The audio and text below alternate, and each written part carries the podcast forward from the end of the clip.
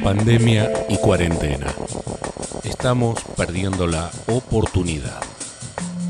Sobre el comienzo de la cuarentena en la Argentina, hice mención que el escenario que presentaba y presenta la pandemia de COVID-19 era un hecho inédito y portal, ya requería de un ejercicio particular para comprenderlo primero y ponernos en situación. El impacto mundial y simultáneo del fenómeno nos puso a todos bajo la misma premisa que reza estamos ante un hecho inédito, en donde mirar a los costados, entiéndase por esto el resto del mundo, no nos ofrecía modelo de solución, tan solo una visión de lo que podría venir. Es decir, estábamos y estamos aún hoy viendo el futuro. Las conclusiones más tempranas fueron que ya nada sería lo mismo en nuestras vidas desde lo particular a lo general.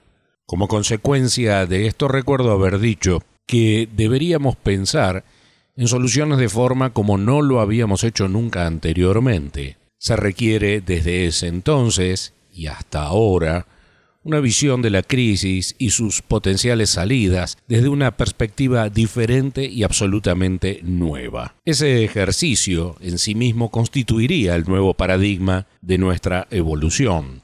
La cuarentena vino a conformar no solo la medida sanitaria, casi excluyente para combatir al coronavirus, sino además el marco, el ámbito propicio para pensar y delinear los nuevos paradigmas la nueva normalidad.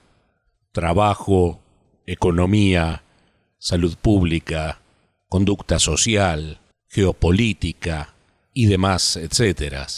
Sin embargo, alrededor del mundo, y la Argentina no es la excepción, promediando la cincuentena ya, observamos que la ansiedad le va ganando a la oportunidad.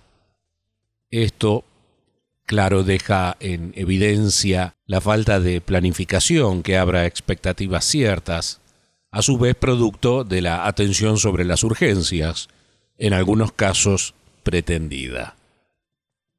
El efecto inmediato en consecuencia es que en lugar de alcanzar o buscar una nueva normalidad, comience a incrementarse el reclamo de recuperar la vieja normalidad. Y así lo vemos en las políticas aplicadas hasta el momento, donde, por ejemplo, la emisión monetaria desmedida se muestra como la única salida económica a la crisis, donde al mismo tiempo el sistema bancario también parece moverse solo en sus usos, costumbres y ambiciones, o en el ejercicio político, por ejemplo, de las organizaciones sociales, que manifestaron en el obelisco planteando una nueva dicotomía, cuarentena o hambre, reclamando más asistencia social. O en el uso arbitrario del mandato como sinónimo de poder absoluto del gobierno, definición de política económica unilateral e inconsulta, suelta de presos por pago de militancia, inoperancia del Congreso de la Nación, confinamiento de la sociedad que desnuda el deseo más primitivo de las políticas dictatoriales, esto es, no quiero a la gente en la calle. Alberto Fernández, irresponsable y demagógicamente dijo que él mantiene viva la economía en la Argentina porque él, ya que él cree que el Estado es él mismo, le paga el sueldo a la gente cuando al mismo tiempo ya se va gestando en el descontento la rebeldía. Organizaciones sociales en la calle, gremios que ya anticipan que sea cual sea el anuncio del gobierno para después del 10 de mayo, abrirán sus puertas y retomarán su actividad sin importar las consecuencias. Todas postales que pretenden mostrar a un Alberto Fernández poderoso, pero que va perdiendo la pulseada. Una pulseada sobre todo contra sus propias fuerzas políticas. Cuando vemos el devenir de nuestra realidad y la forma en que se la aborda tanto desde la dirigencia política como desde la propia sociedad, sin nada nuevo que ofrecer, la coyuntura parece ser el punto muerto. Y permítame un renglón aparte para los medios de comunicación y periodistas, en términos generales, claro, en donde el amarillismo no ha perdido vigencia. Por el contrario, han hecho de ese amarillismo el populismo informativo, donde, para quien lo quiera ver, se vislumbra qué político está detrás de cada voz.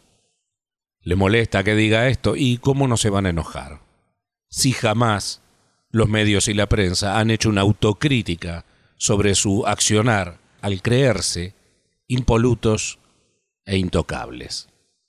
Por eso digo, empiezo a temer al futuro, no solo por lo imprevisible más allá de lo imaginable, sino por la cuasi certeza de lamentar mañana el haber perdido la oportunidad de transformación de hoy.